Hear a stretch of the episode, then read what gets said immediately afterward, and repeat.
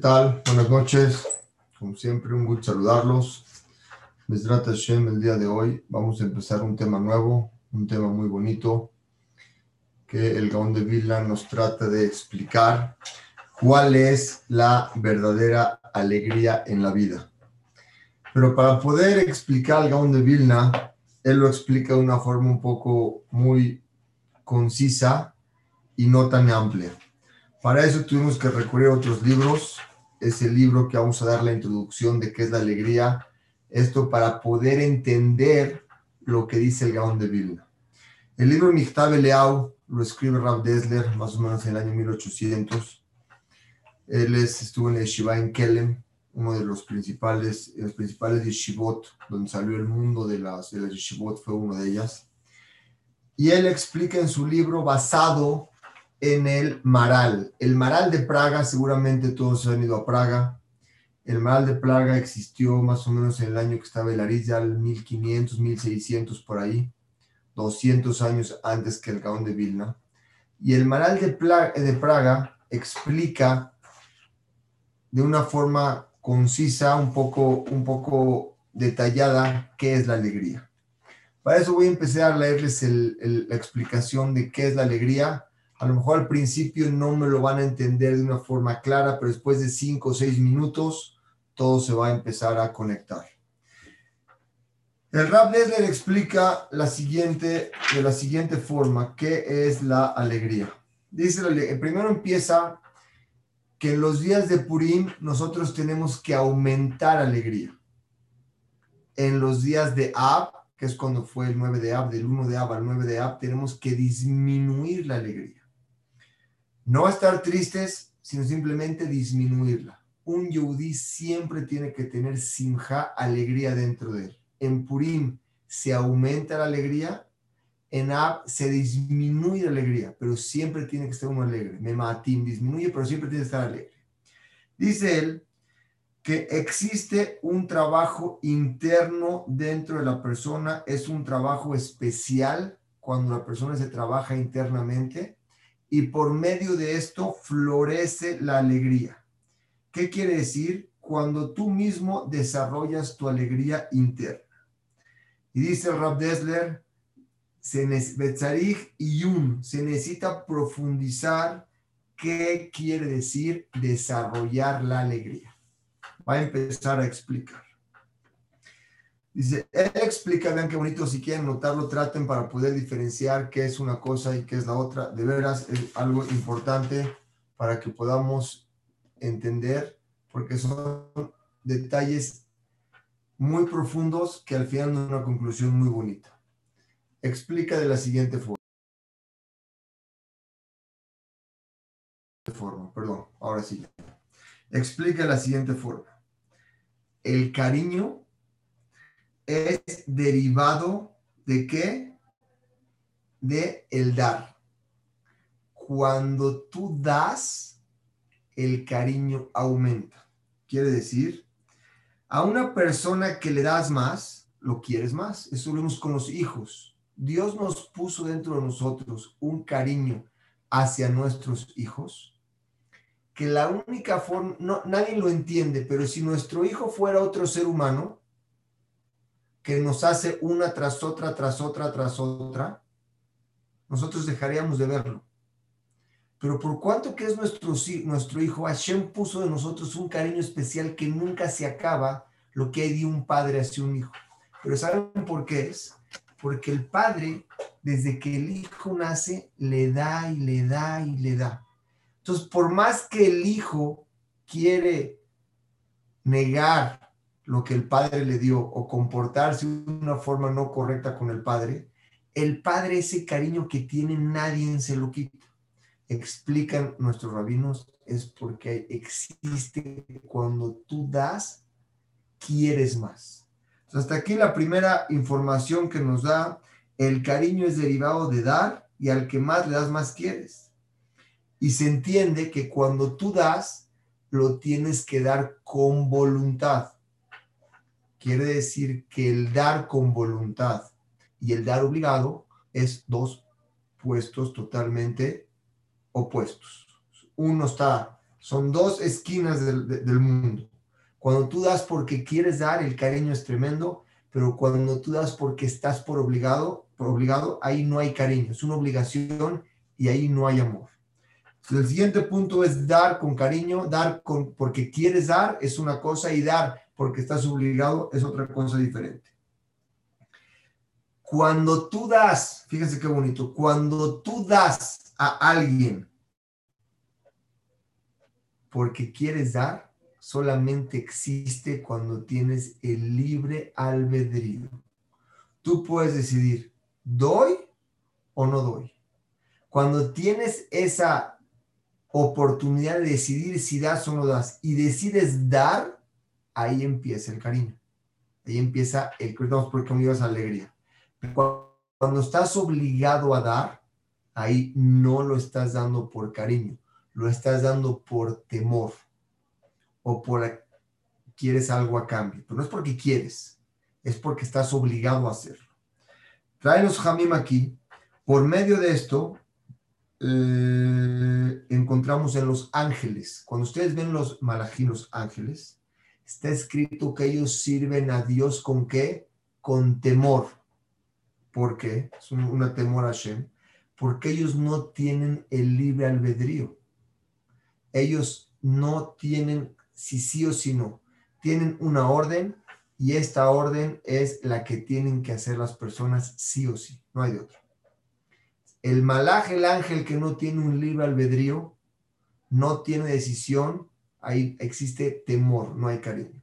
El ser humano que tiene el libre albedrío y quiere dar, lo das por cariño, ahí empieza el cariño y entre más das, más quieres. Sigue hablando el Maral de Praga y trae que la única forma que nosotros nos pegamos a Hashem existen dos formas, por cariño o por temor.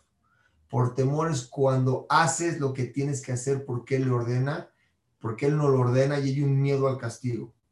Pero cuando lo haces por cariño a Él, porque le quieres que lo hace una misma por todo lo que te da, ahí empieza tu cariño hacia Él y ese cariño es cuando más está creciendo. Sigue el maral de pero ahorita vamos a, juntar todo, vamos a ver los puntos que hablan para poder entender cómo llegar a la simja, la alegría verdadera. Sigue hablando el maral de Prague y explica, como explicamos, los malajim no tienen libre albedrío y por lo tanto en ellos no existe la voluntad de dar con cariño. Lo que decimos, Benotrim y de lo van a ver muchos de los libros de Sefaradín, que los ángeles se dan, uno al otro se dan permiso no es que lo están haciendo con un libre albedrío, sino entre ellos hay cierta ahdut, cierta hermandad, que uno le dice, tú primero rezale a Dios, tú primero cántale a Dios. Pero no quiere decir que tienen un libre albedrío. La segunda parte, como explicamos aquí, es que el Arizal dice, vean qué profundo, el Arizal dice que cuando Adama Rishon pecó y agarró del árbol y comió, y en ese momento se nos despertó a nosotros el libre albedrío para entender lo que es bueno y qué es malo. Él lo hizo con una intención profunda para que la persona tenga esa alegría interna. ¿Cuál es la alegría interna? Cuando tenemos la posibilidad de decidir qué hacer y qué no hacer. Antes de que Adán agarre del fruto que comió, el higo que comió, no existía entre nosotros el entender entre el mal y el bien esa vejira, ese libre albedrío todavía no existía. Cuando él lo agarró, dice Larizal, fue para beneficiarnos a nosotros, que tengamos esa decisión de decidir a quién sí y a quién no, y por medio de eso la alegría interna es totalmente, se desarrolla, como explicamos al principio. Dice él, los Jamim dicen, cuando nosotros recibimos la Torah, en el Har Sinai, cuando lo entregó a Hashem, explican que nos pusieron, es eh, una forma de explicarlo, no es literal, nos pusieron un monte encima de nosotros y nos dijeron o reciben la Torah o dejamos caer el, monte. Y nosotros dijimos ahí, Nace Benishma, vamos a hacer y vamos a cumplir. Explican los rabinos, ¿sabían qué bonito? Explica el Maral. ¿Saben por qué ahí dijimos nosotros que lo vamos a hacer? Porque nosotros estábamos en un nivel como el que tenían los ángeles antes de que Adama Rishon Peck. veíamos todo tan claro, nuestra visión, hay una visión tan clara que no había el libre albedrío de decir que sí o que no, porque estaba todo muy claro. Nuestro raciocinio, nuestra, nuestra mente ahí lo que veía era todo en no había sheker y no había forma de decir no. Ahí fue que recibimos la Torah como de una forma obligada. Explico cómo dice el Maral por dentro. Explica así. Cuando estábamos nosotros recibiendo la Torah, todos recibimos. Y cuando recibimos, regresamos a la madrega al nivel que tenía Adam Arishon el Gan Eden, antes de que peque, que no sabía ahí qué era lo bueno, qué era lo malo, qué era mentira o qué era verdad. Era todo muy claro. Y por cuanto que era así, le, nos faltó a nosotros la vejina, el libre albedrío de poder decir sí o no. No había no porque estaba todo muy claro. Nuestra mente veía todo muy claro. Por lo tanto, ahí la recibimos a fuerzas. Pero cuando fue Purim, ahorita en Purim, cayó Minashaman, no podemos decir que fue casualidad, pero Minashaman cayó el tema del Gaon de Vilna en Simha, en alegría, cayó en el mismo tema del Purim. Tuvimos suerte. Ahorita en Purim recibimos la Torah como recibimos la Torah con alegría. ¿Por qué con alegría la recibimos?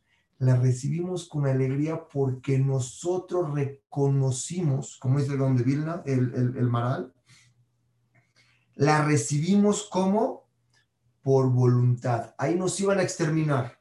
Cuando Hashem hizo un milagro para salvar a todo el pueblo, a todo el pueblo judío de 127 ciudades, vimos la mano de Dios y ahí nosotros decidimos con alegría poder servir. Quiere decir, tuvimos el libre albedrío de decir, ahora sí quiero servir a Dios, lo quiero servir con alegría y devoción, no porque estoy obligado, no, sino por una sola cosa, porque quiero hacerlo y lo quiero hacer con cariño. Tengo el libre albedrío para decir sí o no, en ese momento lo hicimos.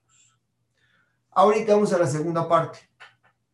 Los ángeles, como les dije, no tienen idea cuál es el Geder, cuál es el nivel del libre albedrío. Vean nada más qué, qué nivel tenemos nosotros a diferencia de los ángeles. El ángel cuando nos iban a entregar la Torah, Moshe, Rabenu subió por la Torah. Los ángeles querían dañar a Moshe. Tal grado que Moshe, Hashem le dijo, agárrate de mi silla. Es algo místico, se agarró de la silla y en ese momento Hashem le pudo entregar la Torah. Los ángeles, ¿qué decían en ese momento? ¿Cómo le vas a entregar? Fíjense lo que decían, a un hombre la Torah. Es algo muy elevado. ¿Cómo se lo vas a entregar? Y su queja era, aunque sea que el mejor de ellos sea muy bueno, dentro de él tiene el libre albedrío de hacer algo malo. Y eso para los ángeles era algo como una locura, algo muy bajo. Pensar en hacer algo malo, ¿cómo puede ser? Ese nada más el pensar, es el libre albedrío, qué hacer o qué no hacer, es lo que el ángel no entiende. No puede entender cómo nosotros podemos tener una opción de hacer algo negativo, ellos lo ven todo muy claro por arriba, muy claro, más que nosotros. Ellos no tienen opción, lo ven muy claro. Pero el libre albedrío que nosotros tenemos para decidir qué hacer y qué no hacer nos da la alegría. Y los ángeles era la queja con Hashem. ¿Por qué tú quieres quitar, darle esto al, ser humano cuando el ser humano tiene una opción de hacer algo malo? Quiere decir, el ángel no entendría el libre albedrío dice, explica así, en una báscula el ángel no lo entiende, no hay forma de que lo entienda, él no puede entender qué sería el albedrío. Dice, y nosotros, para que entendamos, él no puede entender cómo cuando una persona hace algo malo, daña al otro. Por ejemplo, cuando nosotros, si vemos una persona loca que nos insulta, entendemos que está loco y que nos insultó, no, no nos sentimos el ángel no puede entender que exista algo así. Nosotros sí tenemos ese libre albedrío para decidir. Ese libre albedrío es lo que nos da a nosotros el poder dar porque quiero dar. Cuando das porque quiere dar, ahí empieza apenas la primera parte de florecer lo que es la alegría. Por eso, cuando llegó Purim, ¿cuál fue nuestra alegría? Fíjense qué profundo. Cuando Hashem se vengó de nuestros enemigos, esa alegría que tuvimos nosotros, tuvimos ahí el libre albedrío de querer acercarnos a Dios porque sentimos eso, el gesed que nos hizo Hashem. La segunda parte que trae él, vamos a resumir antes de entrar al Gaón de Vilna, vamos a acabar esa introducción, la voy a resumir y entramos directo al Gaón de Vilna. Este tema, en este punto, lo que dice el Pasuk, lo que dice, eh, en este momento existió un cariño que viene por medio de el saber reconocer. Aquí ya dice otro punto que nos agrega más los jamim. Akarat ato, reconocer los favores que te hace el otro es parte de la alegría y la felicidad de la persona. otra vez, tenemos el libre albedrío, cuando doy y cuando no doy. Cuando quiero dar, entre más doy, más quiero, como pasa con un hijo. Y el cariño viene cuando das, cuando reconoces un favor que alguien te hizo, empieza otro tipo de alegría interna. Y es lo que dice que la generación recibió en tiempos de Hashverosh, porque era tanta alegría que reconocimos nosotros el favor que nos hizo Dios de no exterminar a nuestros hijos, a nuestra esposa, a nuestra familia, que pudo tener los bienes que teníamos nosotros, que nos quitó nuestro trabajo, nuestras casas. Ese reconocimiento de reconocer ahí recibimos la Torah con cariño. De aquí se entiende que el cariño depende de dar. Es una ramificación de lo que es dar. Y ahorita podemos entender por qué recibimos la Torah con tanto cariño.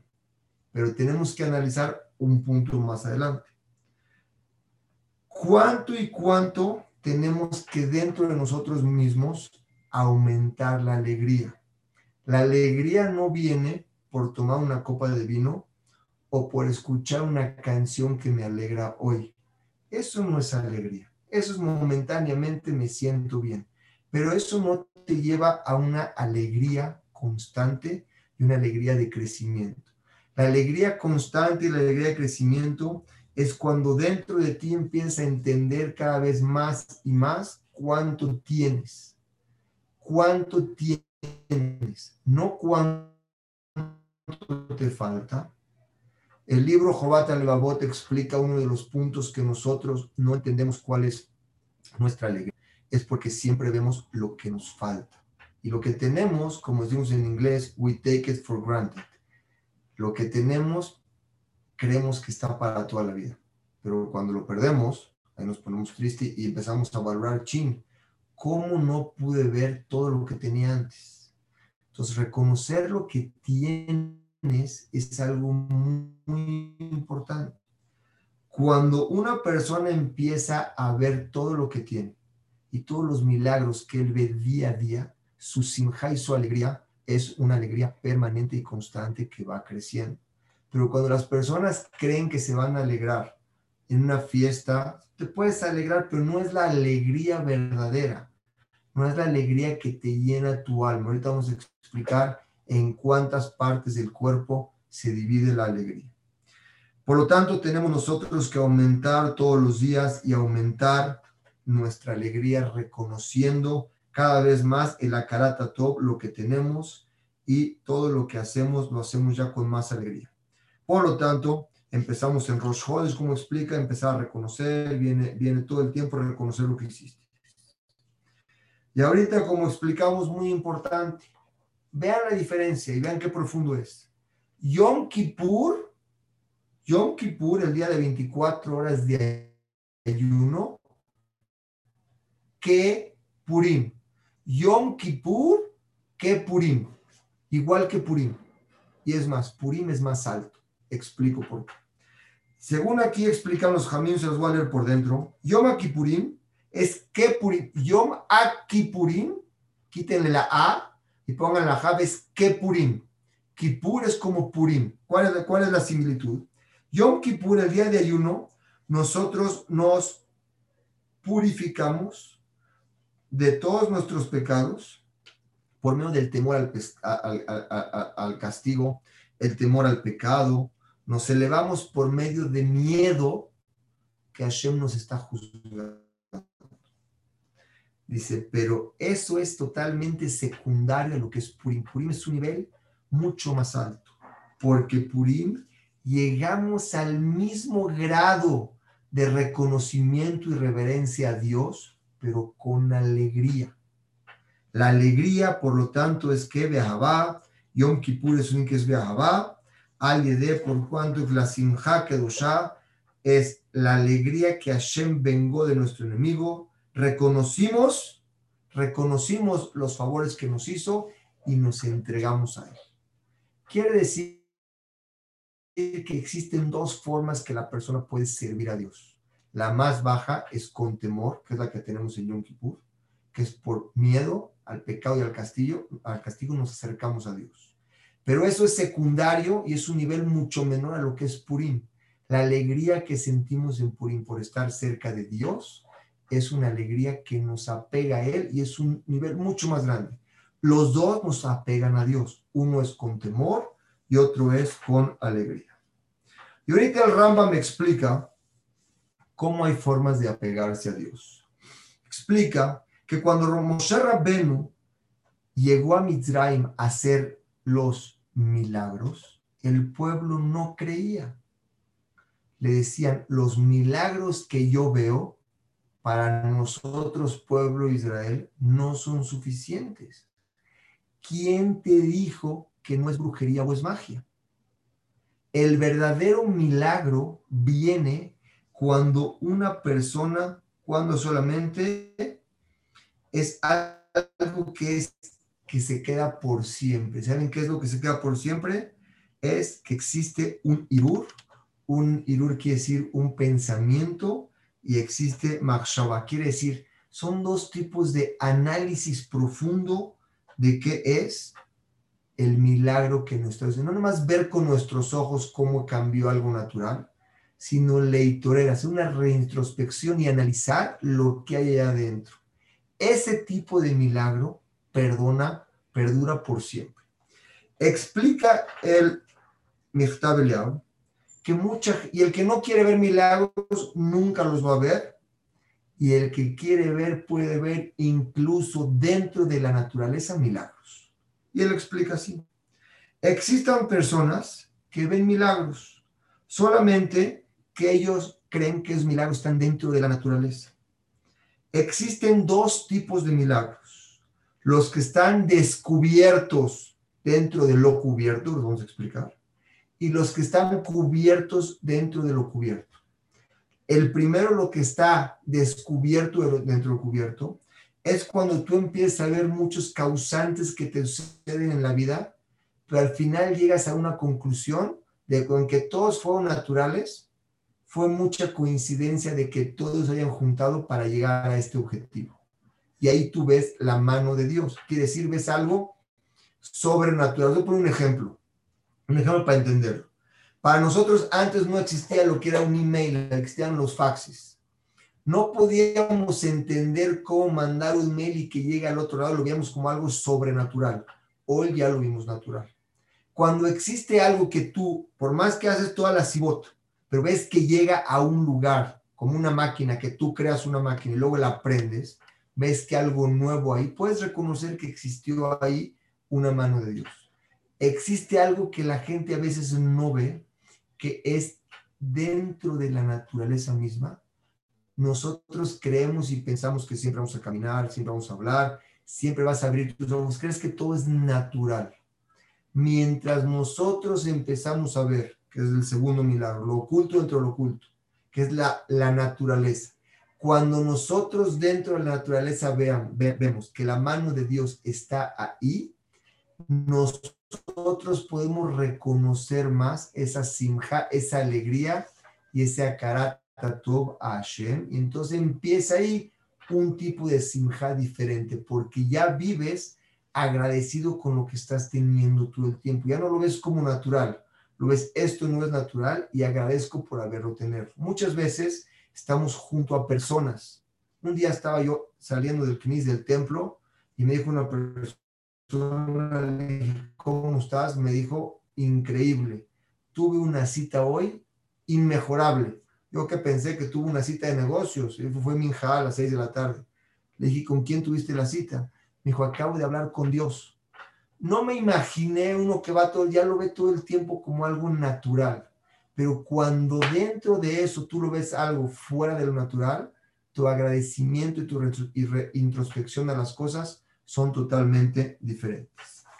Y ahorita explica el Gaon de Vil, el, el, Maral de Prague, explica lo que decimos nosotros. La Yehudim para los judíos, Aitá, había Orá, luz, Simja, alegría, Sazón, otro tipo de alegría, Beikar, cuatro cosas.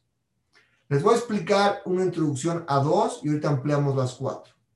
¿Qué diferencia hay entre Simja y Sazón? Simja, yo estoy alegre. Sazón, también estoy alegre. ¿Por qué la Torah utiliza esos dos nombres diferentes? Se los explico. Por eso vamos a entender más la profundidad del Maral de Praga. Simja es yo estoy contento con lo por dentro. Quiere decir, me compré un traje, estoy sameach, estoy contento. Es Shabbat, estoy sameach, tengo simja. Sazón es cuando estoy tan contento que el que está junto a mí se alegra de estar junto a mí. Transmito esa alegría al otro y el otro se pone contento que yo estoy contento. Es un nivel más grande de simja. El Maral va a explicar estos cuatro puntos de la siguiente forma. Dice el Maral son cuatro vejinot, cuatro puntos que la persona tiene para acercarse a Hashem, Orasim, Hasa, Zombikar. Primero explica cuál es. La Torah es, voy a explicarlos por dentro. Eh, Purim también, eh, un minuto, un minuto, quiero ver cómo voy a resumir este punto. Ok. El mes de Purim llevó al pueblo de Israel a reconocer los favores que Dios le hizo. Y por lo tanto, todo Israel tuvo el sehut de apegarse a Kadosh Baruj con una alegría tremenda. Esta alegría está dividida en cuatro partes del cuerpo. Vean qué profundidad del Maral de Praga. Y estas cuatro son las principales formas de pegarnos a Shem y sus raíces son muy profundas. La primera, ¿cuál es? Ora. Orar nosotros creemos que es una luz, como explica el Maral. Entender la luz de la Torah, entender la sabiduría de la Torah, cuando uno empieza a estudiar y estudiar, tiene una satisfacción de haber entendido algo, algo profundo que te llega. Cuando tú tienes eso, de haber entendido esa luz que la Torah te dio, cualquier tema que hayamos entendido, nos hace estar alegres y pegarnos a Dios. Esto viene por medio del segel, del entendimiento. Cuando tú entiendes algo que, es, que va contigo, que razonas, te da esa luz, esa alegría, es una forma de pegarte con Dios por medio de qué? De la satisfacción que tienes de entender. Un nivel más arriba de la simja que el entendimiento es de la alegría, ¿cuál es? Viene siendo la simja. La simja viene cuando dentro de tu nefesh sientes, y es sentir, ya no es con la cabeza, sientes, vean, la vean cuántas cosas hay. Una es entender una luz, una idea que te alumbra y te acerca a Dios, te da alegría. Un nivel más es cuando dentro de ti, en tu alma, en tu nefesh, sientes un agradecimiento. La simja es de Bekut Mitzah, te acercas a Hashem por medio de reconocer un favor, sientes tú el favor que te hicieron o cuando le haces un favor a alguien, tú dentro de tu nefesh, dentro de ti sientes esa alegría. Es un segundo nivel. Existe un nivel todavía más, que es que les expliqué al principio, que es el sazón. Sazón es cuando el otro siente. Cuando el otro siente, no nada más cuando yo siento, sino cuando yo hago un hecho, un trabajo. Yo cuando quiero hacer una mitzvah y esa mitzvah la hago con todo lujo de detalle, el que está junto a mí ve la alegría con lo que yo estoy haciendo algo y se lo contagio a él. Pero aquí no queremos, no estamos hablando de cómo contagiar al otro, sino dentro de nosotros mismos, cuando estás alegre, haciendo una mitzvah, dentro de ti se refleja ese cariño y es una forma de pegarte a Dios. Y el más alto de todos es el Yakar. Como dijimos, la Yudima está Ora, que dijimos que es con el Seher, con el cerebro, una idea. Simha, cuando está en tu nefesh, en tu alma, una alegría de reconocer un favor que te hicieron o hacerle un gesto a alguien. Sazón, cuando haces un hecho, es una mitzvah de poder cumplir y hacer algo. Y el hacer te lleva un nivel más de acercarte a Dios, de hacer mitzvot. Y el cuarto que es Vikar, que es Vikar, vean qué bonito, dice el Ikar, es cuando tú mismo, tú mismo sobresales, encuentras tu yo interno, encuentras cuál es tu función en el mundo y esa función nadie la tiene igual que tú y en ese momento estás realizado porque te encontraste a ti. Ahí es el nivel más alto de alegría que existe. Más adelante el Gaón de Vila va a explicar todos estos de una forma ya directa, cómo la persona puede realizarse a sí mismo. Dice el Gaón de Vilna, Ubazé Margish, y en este momento cuando tú ya encuentras tu parte específica, cómo sobresales en el mundo, que nadie tiene, porque ningún ser humano tiene la misma forma que otro ser humano, ni el mismo pensamiento, ni el mismo nefesh, ni el mismo carácter, ni el mismo tafkid. Tafkid es el mismo eh, objetivo o el mismo encargo en este mundo. Cada quien vino a hacer una misión y la misión de cada uno de nosotros es diferente a la del otro. Cuando la encuentras, en ese momento dice, te sientes, Margish, que eres único en esto, eres diferente a los demás. Dice, y esto no viene por arrogancia, al contrario, viene por una fuerza de qué? De que tú eres un individuo, una individualidad única en estas cosas. Shu Omek es algo profundo, ¿sí o no? Ese sentimiento del ani, del yo. Dice el Maral de Prague, el sentir tu yo interno cuando está exponenciado es un sentimiento más arriba que todos. Vean como dice Pirusha Argasha, Es muy profundo. Beacoajas de esta fuerza es más fuerte en la persona. Vean como lo en hebreo. Acoajas de esta fuerza de encontrarte a ti mismo. Huayoter Hazak es la más fuerte que tiene la persona. Si la persona llega a este nivel de encontrarte a ti mismo y encontrar en qué sobresales y lo enfocas en algo positivo espiritual a pegarte a Shem, llegas al nivel más alto de Simha que puedes entender. Para resumir esta introducción, antes de pasar al Gaon de Vilna, dijimos así: Simha viene alegría, es algo interno esa alegría, que hay que entender cómo florece esa alegría. Esa alegría viene con tu voluntad de un libre albedrío que tú decides cuándo hacerlo. Lo contrario, cuando estás obligado. Cuando tú haces por algo por obligación, ahí no hay alegría, es una obligación. Lo vemos con los hijos, entre más les das, más lo quieres. Ese cariño lo sientes únicamente cuando más le entregas a alguien. Sin embargo, los ángeles no tienen ese libre albedrío. Ellos sirven a Dios como únicamente porque por temor, porque no entienden cómo el ser humano puede tener una abamina que una forma de pensar tiene, es algo también muy bueno, pero a veces muy malo. Muy bueno porque lo tienen muy claro todo, pero no llegan a lo que llegamos nosotros con el cariño de sentir ese libre albedrío de la decisión de dar. Explicamos que Adama Rishon, el haber comido, según el Arisa, del fruto del, del, que comió, se dio la oportunidad de nosotros de tener el libre albedrío, qué es pecado, qué no es pecado, qué hacer y qué no hacer.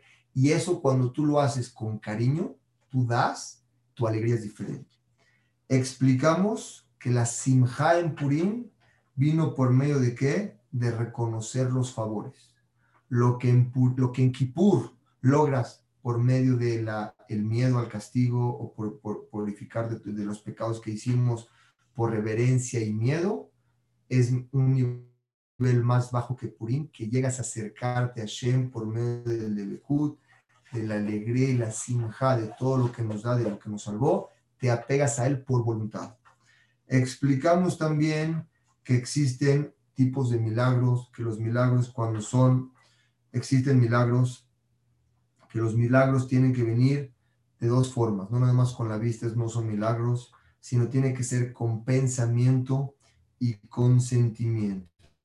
Quiere decir, con una sentir y analizar de lo que te está pasando es algo no normal. No es lo mismo alguien que ve una magia, alguien que la siente y la analiza. El que la siente y la analiza es algo que le perdura por todo el tiempo. El que la ve, la ve y mañana se le olvida. Los milagros que nosotros vemos son de dos tipos. Existen milagros que son ocultos, pero son naturales que al final vemos que está la mano de Dios. Y hay unos que a veces no vemos porque todo lo que es natural, la naturaleza pensamos que siempre va a estar así. Y el que empieza a reconocer esos milagros en la parte natural cada vez es más agradecido con Dios. Explicamos que ir a una fiesta, a tomar y a beber, esa no es una alegría verdadera, es una alegría nada más de pasar el momento. Una alegría verdadera es que la persona lo acompaña todos los días de su vida y lo puedes transmitir en esta alegría existen cuatro partes. La primera que dijimos que era el segel, cuando tú analizas algo, ves una idea de la Torah, una luz, y te gusta y te apegas a Hashem porque la entendiste, es un nivel de simja. Existe otro nivel de simja que está en tu alma cuando tú lo sientes. Sientes un agradecimiento a algo, ese agradecimiento de alegría. Hay gente que puede vivir agradecida todos los días con todo lo que tiene. Vive más alegre que el que está siempre buscando qué más va a ganar mañana y lo que tiene, pues ya lo tiene y lo tiene guardado. Las dos personas vienen el mismo día, comen lo mismo, comen la misma cantidad de comida y se ponen el mismo saco. Nadie come dos pollos ni nadie se pone dos sacos al mismo tiempo. Simplemente ven y viven la vida de una forma diferente. Un lugar más en la alegría es el sazón. Cuando tú haces algo y por medio de hacer demuestras el cariño, no sentir. Primero era segel, pensar segundo sentir, tercero hacer, que es el sazón por medio de lo que tú haces algo, te pegas cada vez, te apegas más a Kaush Baruj y en sí es alegría. Y el nivel más alto de todos es edicar, es cuando encuentras cuál es tu tafkid, cuál es tu misión en este mundo y te das cuenta que nadie más que tú tiene exactamente esa, ese trabajo en el mundo, te das cuenta que eres único, no por arrogancia, sino simplemente porque puedes entender que encontraste tú, encontraste tu, tu, misión. Y en ese momento el yo interno, como dice el Mal Miprag, es algo hazak, muy fuerte y es lo que le lleva a la persona a tener una alegría inmensa. Ahora sí, vamos a empezar con el Gaón. Como el Gaón de Vilna, al, al, principio se ve cerrado, pero como ya dimos introducción, vamos a entenderlo realmente muy fácil. Y él lo explica todo esto con lo que siempre hemos dicho. Si a alguien le preguntan a qué veniste al mundo, ¿qué contestarían ustedes? Piénsenlo un segundo.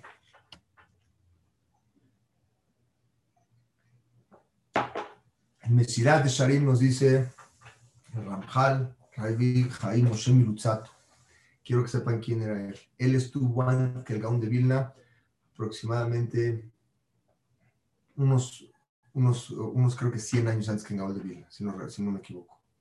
El Gaón de Vilna, cuando vio sus libros, dijo de él, él vivía en Italia, que si el Gaón dijo de Vilna, si este Ramjal hubiera vivido, yo hubiera ido caminando desde Vilna a verlo para aprender de un nivel tan alto como ser humano.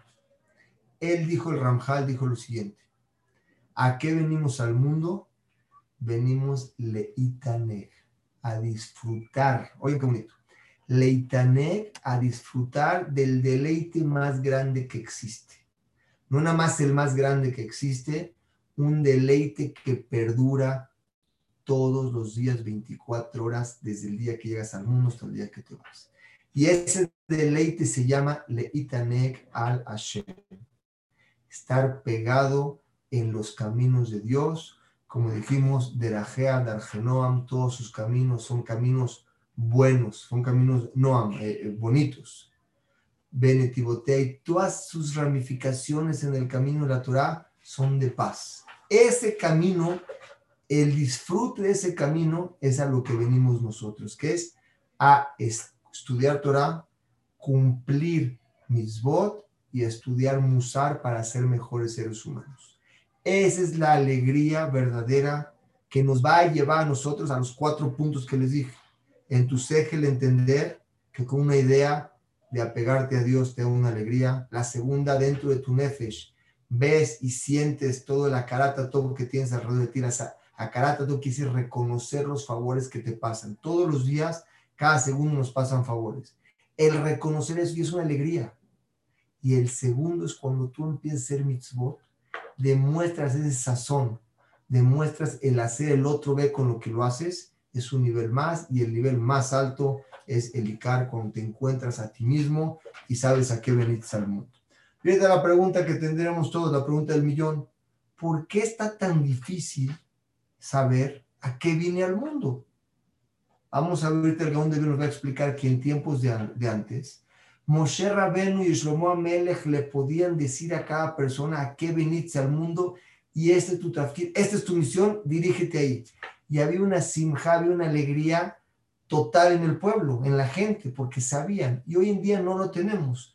El Gaón de Vilna nos va a explicar qué es lo que tenemos que hacer hoy en día. Explica el Gaón de Vilna así. Afalpi, aunque sea que la Torah y las mitzvot son muy buenas en frente de Dios, no son muy bonitas, está escrito que siempre la persona tiene que estudiar Torah y ocuparse en las mitzvot. Yo no las hago por Dios, las hago porque, porque todas las hacen o quiero, quiero ir como va la corriente o las voy a hacer, pero no es que siento algo. Dice, no importa, hazlas y empieza a hacerlas así. Porque el que empieza a hacerlas así, mi colmacom, al final va a llegar a, a pegarse a Dios con cariño.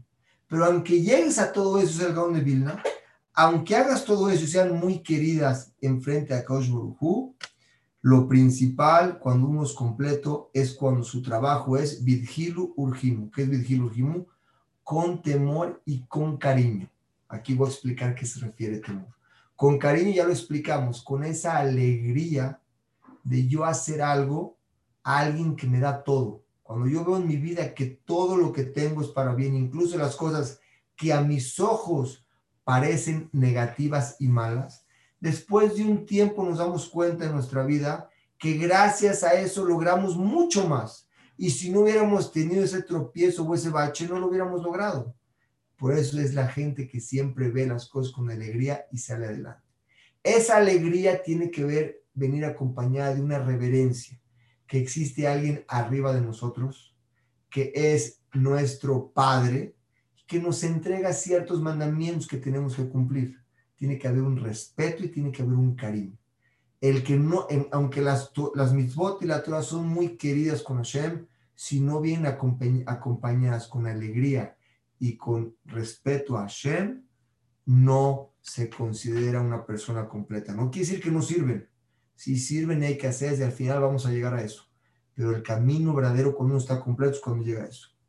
Explica la Torah, explica la Torah. Está escrito Ad Shamaim, hasta el cielo es un pasuk. Quiere decir, cuando todo es algo vas llegar hasta el cielo. Y otro pasuk dice, arriba del cielo. Quiere decir, cuando haces una mitzvah eres querido, decir, por Dios, hasta el cielo. Y en otro lugar eres querido, arriba del cielo. ¿Qué acaso hay una contradicción? Dice, no, aquí es cuando lo haces con cariño, lo haces por quién es Dios, quién es Él, sabes a quién le estás haciendo algo es diferente a, cuando lo haces si no existe ese análisis. Está escrito Orej Yamim Beminam. Del lado derecho vas a tener larga vida y del lado izquierdo está escrito vas a tener riqueza y abundancia. Ner mitzvah, la luz, la, la ner, la vela es la mitzvah, la Torah es la luz y el musar es cuando recibes consejos de cómo conducirte en la vida. Explican los jamim que estaban en la Gemara, cuando una persona tiene y va en los caminos de Dios, tiene osher bejabó, tiene alegría y tiene riqueza. Y también tiene larga vida. Es depende cómo tú veas y con qué cariño sirvas a Dios. Más adelante vamos a ver que todo depende lo que tú hagas, tú recibes. Espero me dé tiempo de llegar hoy. Exactamente como explicamos, cuando Moshe Rabenu se paró en la zarza, Dios, cuando iba a sacar a los judíos de Egipto, estaba en una zarza, en una, en una planta que estaba llena de fuego, fuego. Y Moshe vio que esa zarza, esa planta, no se consumía. Había fuego, pero no se quemaba. Se acercó Moshe a verla, fue cuando Hashem se le presentó y le mandó a que saque, mande sacar al pueblo de Egipto. Moshe la primera pregunta que le hizo, bueno, yo voy a llegar a Egipto y ¿qué les digo? ¿Quién eres tú, Hashem? ¿Quién me manda? Vean cómo le contestó Hashem. Diles que yo soy, depende quiénes son ellos. Cuando tú te comportas con alegría, recibes del cielo alegría. Cuando tú te comportas con tristeza, recibes del cielo tristeza. Cuando tú te comportas con bondad, recibes del, cielo bondad. Cuando tú te comportas con maldad, es lo que recibes. Soy un espejo de cada ser humano de lo que él es. De dónde se apoyó David Amelech, como decimos todos los días en la noche, un Shira Malot. Decimos Hashem Tzilecha, Shira Malot Esaena, lo dijimos todas las noches en Arbit, antes de Shabeach. Alon Shabeach. Dijimos, dice David Amelech, Hashem Tzilecha. ¿Qué Tzilecha? Hashem es mi sombra. Hashem Tzilejal. Hashem es mi sombra. Yo estiro la mano, la abro, está abierta, mi sombra se ve abierta, cerrada se ve abierta. Es tu espejo, depende quién eres tú. Eso es el cumplimiento de las misbot. Con qué cariño y con qué meticulosidad tú cumples algo que sabes que es el camino bueno que Hashem te dio. ¿Cuándo lo cumplimos? Cuando sabes que estás aquí por Él, cuando sentimos que la naturaleza no es natural todo, es un milagro el que estamos todos los días parados, el que estamos todos los días viendo nuestra familia, que podemos comer, que estamos sanos. Es depende cada quien cómo vea eso dentro de su vida.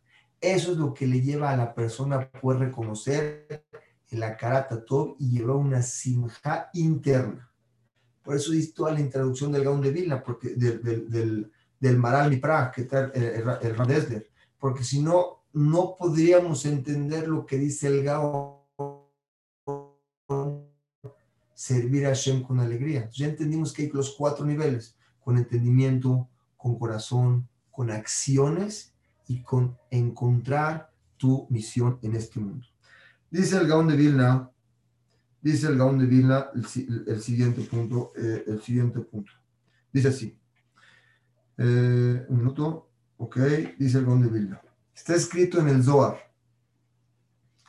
Toda la Torah y las mitzvot que nosotros hacemos son muy queridas en frente a Hashem, pero extremadamente. Pero siempre y cuando, aunque no las hagas lishma, aunque no las hagas por amor a tu creador, son muy buenas. Pero cuando quieres llegar realmente a ser una persona completa, tienen que venir acompañadas de una reverencia y de un cariño especial. Y eso solamente lo vas a lograr cuando entiendes y reconoces todo lo que recibes de Él. Porque muchas veces, ¿por qué diferencia hay cuando una persona cumple algo y otro, con alegría y el otro no? Uno está agradecido, el que la cumple con alegría está agradecido de todo lo que recibe. El otro, bueno, hay que, ahorita hay que comer matzot en pesa, hay que tomar las copas de vino, pero el que siente que eso fue lo que nos sacó de Egipto, que éramos esclavos, y lo vive, lo siente por lo menos, trata de sentirlo, tiene otra alegría y otro agradecimiento. Es la diferencia de poder hacer las cosas con cariño. Bedarkea Abodá Musar, la forma y el camino del Musar, de la ética de cada uno, no se le reveló sino a Moshe Rabén. ¿Por qué? Hashem. Porque Hashem, Hashem, todas estas cosas dependen del corazón. Y Hashem ve los corazones de la persona y Moshe podía leer los corazones de la persona, podía saber a qué llegó a cada persona y cuál es su tikkun, cuál es el arreglo que tiene que venir a hacer, porque todo viene de un nefesh. ¿Se acuerdan como explicamos al principio en la introducción del Gaón de Vilna, que cada neshama viene de un lugar especial, cada neshama tiene inclinaciones a otras cosas que no tiene otros neshamot, depende del lugar y cómo vino, y es lo que una persona tiene que venir a trabajar. Y es lo que está escrito, Lidrosh Elohim, para buscar a Dios. ¿Qué quiere decir? Que una persona Cada quien tiene que ver cuál encontrar, encontrar a qué vino al mundo. ¿Qué quiere, qué quiere decir? Le darko, arreglar tu camino. Cuando encuentras a qué viniste, que venís nada más a eso, en ese momento puedes encontrarte a ti que es la alegría más grande. Dice el Gaón de Vilna.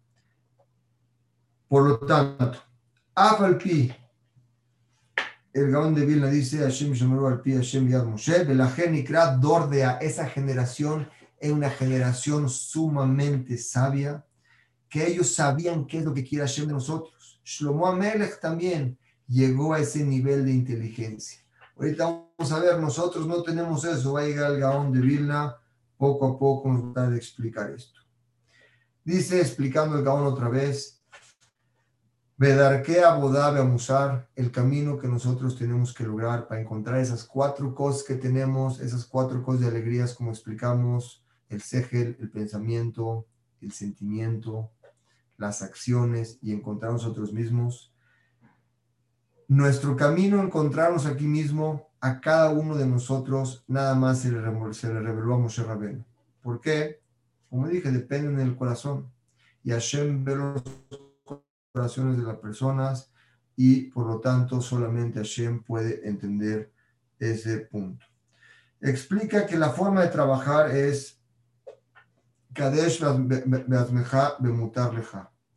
Trata de servir a Hashem con lo que está permitido que lo sirvas. Quiero hacer aquí un paréntesis.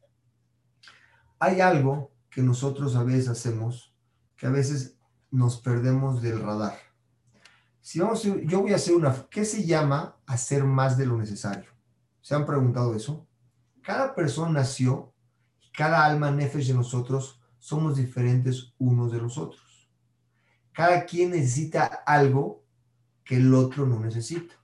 Esto por un ejemplo en la Gemara. Había un rab que no comía carne ni bebía vino. Lo vino a visitar otro rab y el segundo rab le pide que le dé carne y vino. El sirviente del primer rab le dice al segundo rab, oye, ¿cómo estás pidiendo carne y vino? Tú mismo tienes que purificarte y llegar a niveles más altos. ¿Qué le contestó el primer rab? El que no comía. Le dijo, él lo necesita y él sí lo debe de comer. Yo no lo necesito, yo no lo debo de comer.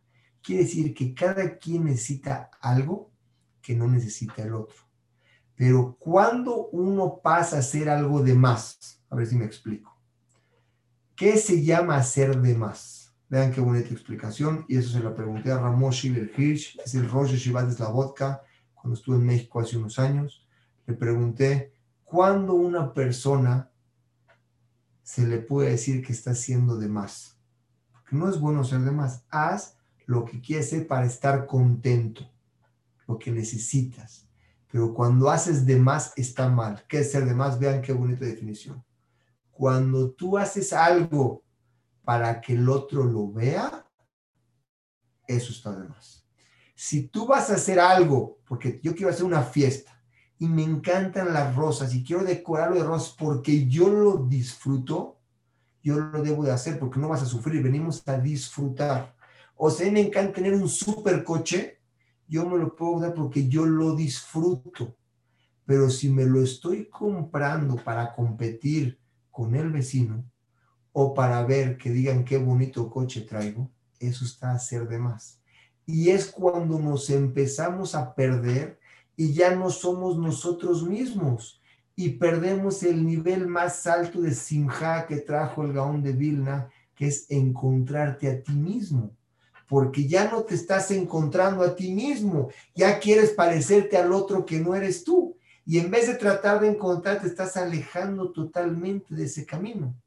Y es lo que nos quita la alegría.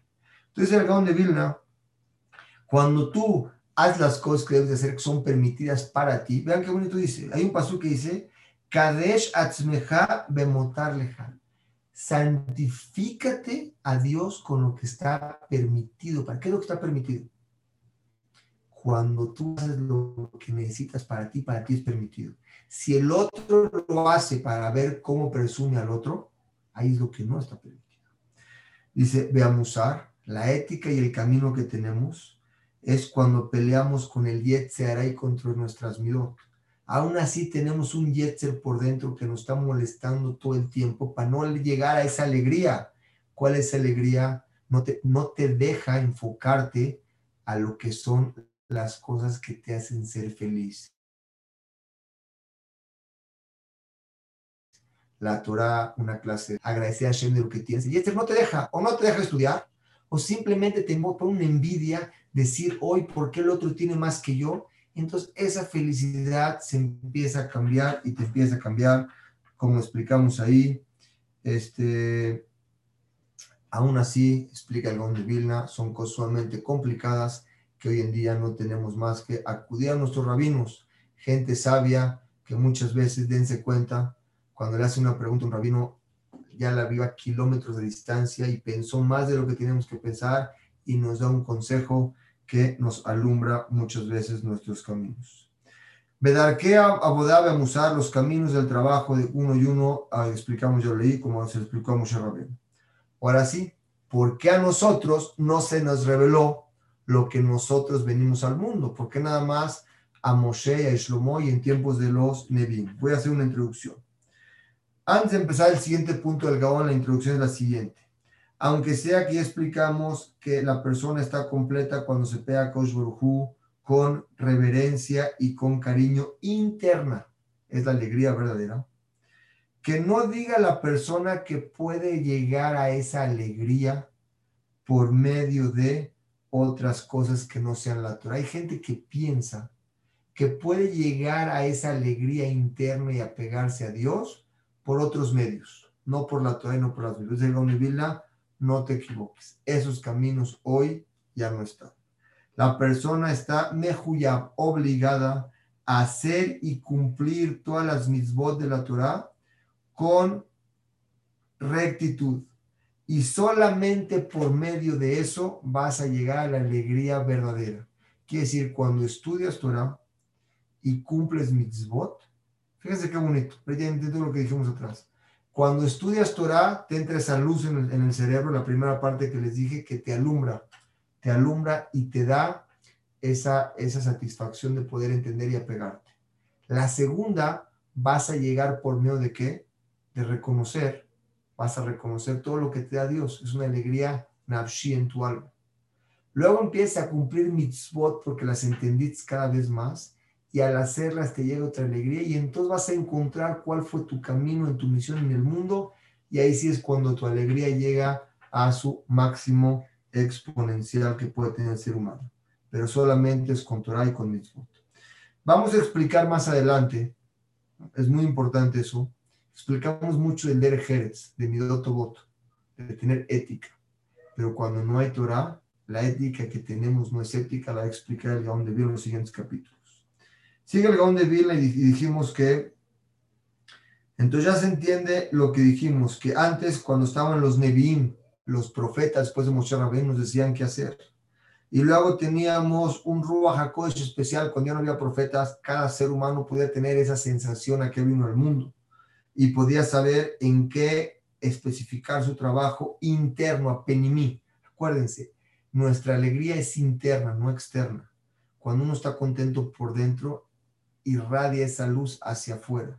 La alegría no viene de adentro hacia afuera con una fiesta o con una canción o con un, o con un, o con un tipo de alcohol o vino. Al contrario, la alegría viene de adentro cuando estás completo con lo que tienes. Y es cuando tú ves y reconoces a Hashem. Como explicamos, reconoce a alguien que te da todo, vive siempre agradecido.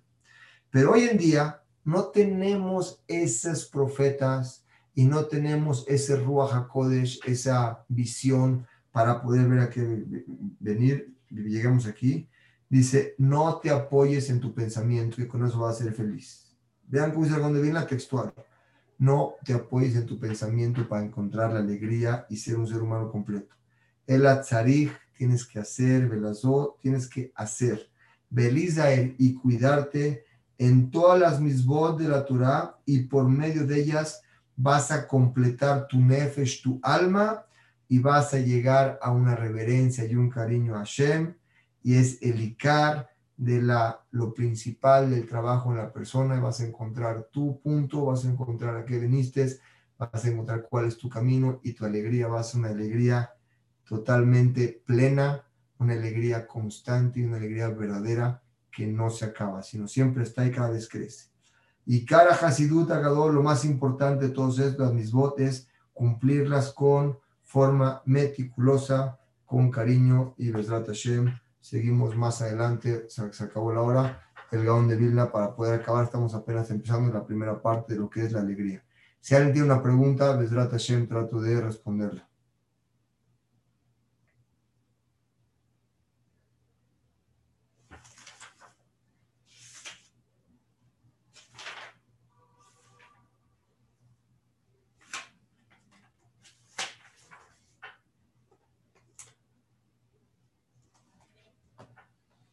Hay una mano electrónica, si la quieren levantar, la aprietan y, las puedo activar.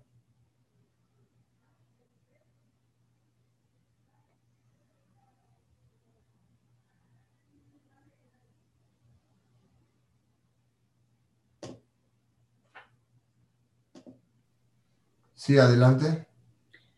Hola, Rabino. A ver, eh, eh, si el nivel de los ángeles eh, es no tener decisión, no tienen libre albedrío, ¿por qué tuvieron ese discernimiento de decir, ¿cómo se lo vas a dar a, un hombre si tienen una parte mala? Mejor no se lo des. Y decidieron retar a Dios para que no se lo den.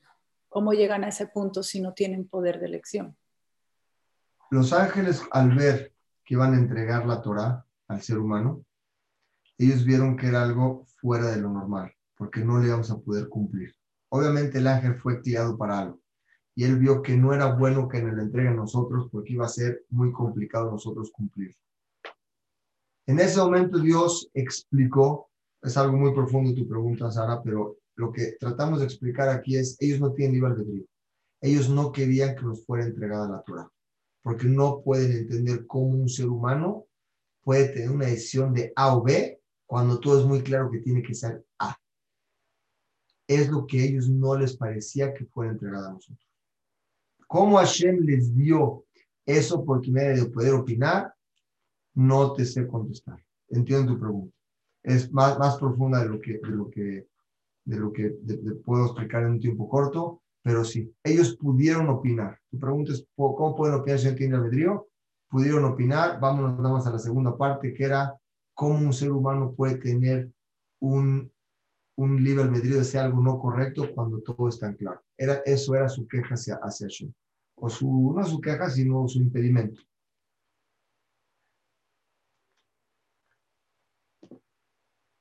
¿Sí? está bien. no hay respuesta ahorita, no hay. Eh, sí, adelante. Eh, hola, eh, hola a todos. Quería preguntarle, ¿los ángeles experimentan todas las emociones que, nosotros vivimos en el mundo? Otra vez, tu pregunta no lo entiendo. Los ángeles experimentan todas las emociones que nosotros vivimos en el mundo, o sea, servir a Shem, este, tienen una misión, viven con alegría, con enojo, con envidia, con todo lo que vivimos nosotros, o nosotros por eso tenemos el libre albedrío. Allá arriba no hay eso, no hay envidia, no hay enojo, no hay coraje, no hay alegría, sino simplemente sirve una orden y la hacen como, como, como tienen que hacer por temor. Existe ese temor por hacer las cosas, una obligación de hacer. El cariño depende del libre albedrío, como explicamos, de poder hacer o no hacer. Cuando lo haces, lo haces por cariño. Es cuando viene el cariño, porque quiero hacerlo, no porque estoy obligado. En ellos no hay esa parte. ¿Y no hay maldad tampoco? Allá arriba no hay maldad. Ok, gracias. ¿Alguna otra pregunta? Sí, adelante. Perdón, un segundito. Es. Si aprieta la mano electrónica, la puedo activar. Ahora sí, adelante. muchas gracias, Rad. La pregunta es, si no encuentro mi visión de vida, entonces no voy a, no voy a conseguir la alegría. Existen cuatro tipos de alegría. Lo explicamos al principio, uno es con Segel, cuando uno estudia con entendimiento. La segunda es cuando empieza a sentir ese todo, ese regesh. La tercera explicamos cuando empieza a ser mitzvot. Y la cuarta es cuando te encuentras a ti mismo. Va a explicar más adelante el Gaon de Vilna que por medio del trabajo y el trabajo de este conjunto de, cosas que, está, que nos, está, nos está explicando, la persona, hoy no nos pueden decir a qué venimos, pero la alegría se puede encontrar por esos medios.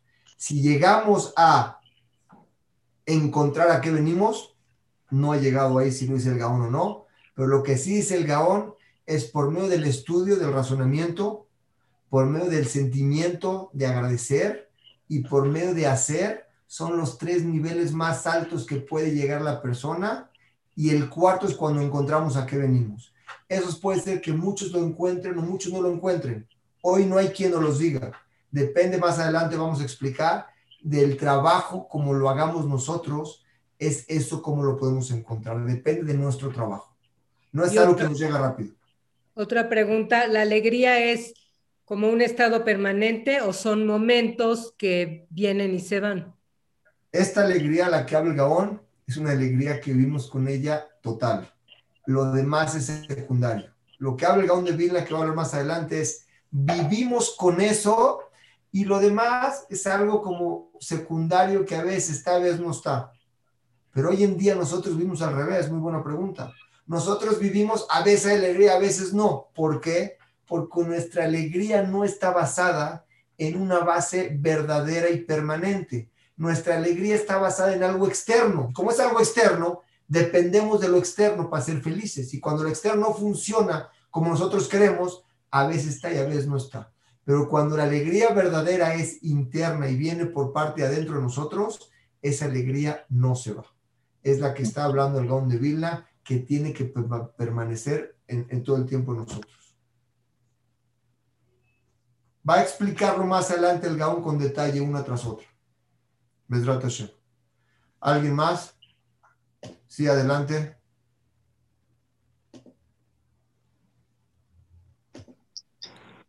Jajam, una pregunta. Cuando sabemos exactamente cuál es nuestra misión en este mundo y no sentimos esa felicidad total, ¿qué significa? esa misión no es la misión, muy claro. Cuando llegas al nivel de, misión, como fue la pregunta anterior, es porque ya pasaste por los tres pasos anteriores. Estudiaste, te iluminaste tu, tu pensamiento con esa luz de inteligencia de la Torah. Segundo, sintiste ese agradecimiento de reconocer todo lo que haces de ti. De ti. Tercero, el sazón. Hiciste las mitzvot tal forma que tu alegría, tal que llegaste a ese nivel. El que siente que llegó a ese punto, no llegó porque tuvo que haber pasado esas tres. Entonces no es su misión. Gracias. ¿Alguna otra pregunta? Sí, adelante, Sara. Eh, ¿Me puede aclarar este otro punto? Dice que cuando eh, eh, íbamos a recibir la Torah, nos ponen la montaña encima. Ahí en ese punto estábamos claros no había, no, no, no, muy claros. No habíamos recibido la no Torah. Había no había libre albedrío, era, era, no había decir, no, era todo claro. Ok, ¿en qué momento perdió, se perdió el libre albedrío? Si antes de salir de Egipto habían había decisión. Se desde que Adán Rishon comió del fruto. Pero en Egipto, cuando nos pusieron en la montaña este, algo místico, para, para poder entenderlo, en ese momento nada más fue un momento de un flash. Ah, fue un momento. Fue un momento nada más. Ok, fue un momento y hay, bueno, ¿y cómo se logró ese momento? ¿Cómo puedes tener ese momento? Hashem cuando salimos de Egipto era todo tan claro, lo que vio la esclava que salió junto a nosotros en el, en el mar, no lo vio y Ezequiel, el naví más alto, no logró ver lo que vio en el cielo. Estábamos en un nivel muy alto del pueblo judío, por eso logramos ver eso. Pero no fue mérito, o sea, ¿cómo logra ver eso? Hashem decidió. Hashem decidió en ese momento ah. enseñar, mostrarnos eso. Correcto, sí. Ah, fue una decisión de Hashem. Claro, porque en esta otra segunda oportunidad, ya había escuchado esto antes de, de en Purim, que bueno, después de que esto pasó y ya estábamos felices por estar y ahí fue como decisión de voluntad de hacerlo. Todo. Llegó la okay. la segunda llegó parte. La, exacto, esa llegó por el salvarse de morir. Entonces aquí vino algo externo, o sea, hubo un evento, me siento feliz, entonces voy a buscar. Ese evento provocó mi reconocimiento y sentimiento a algo. Y ahí es cuando recibí con cariño.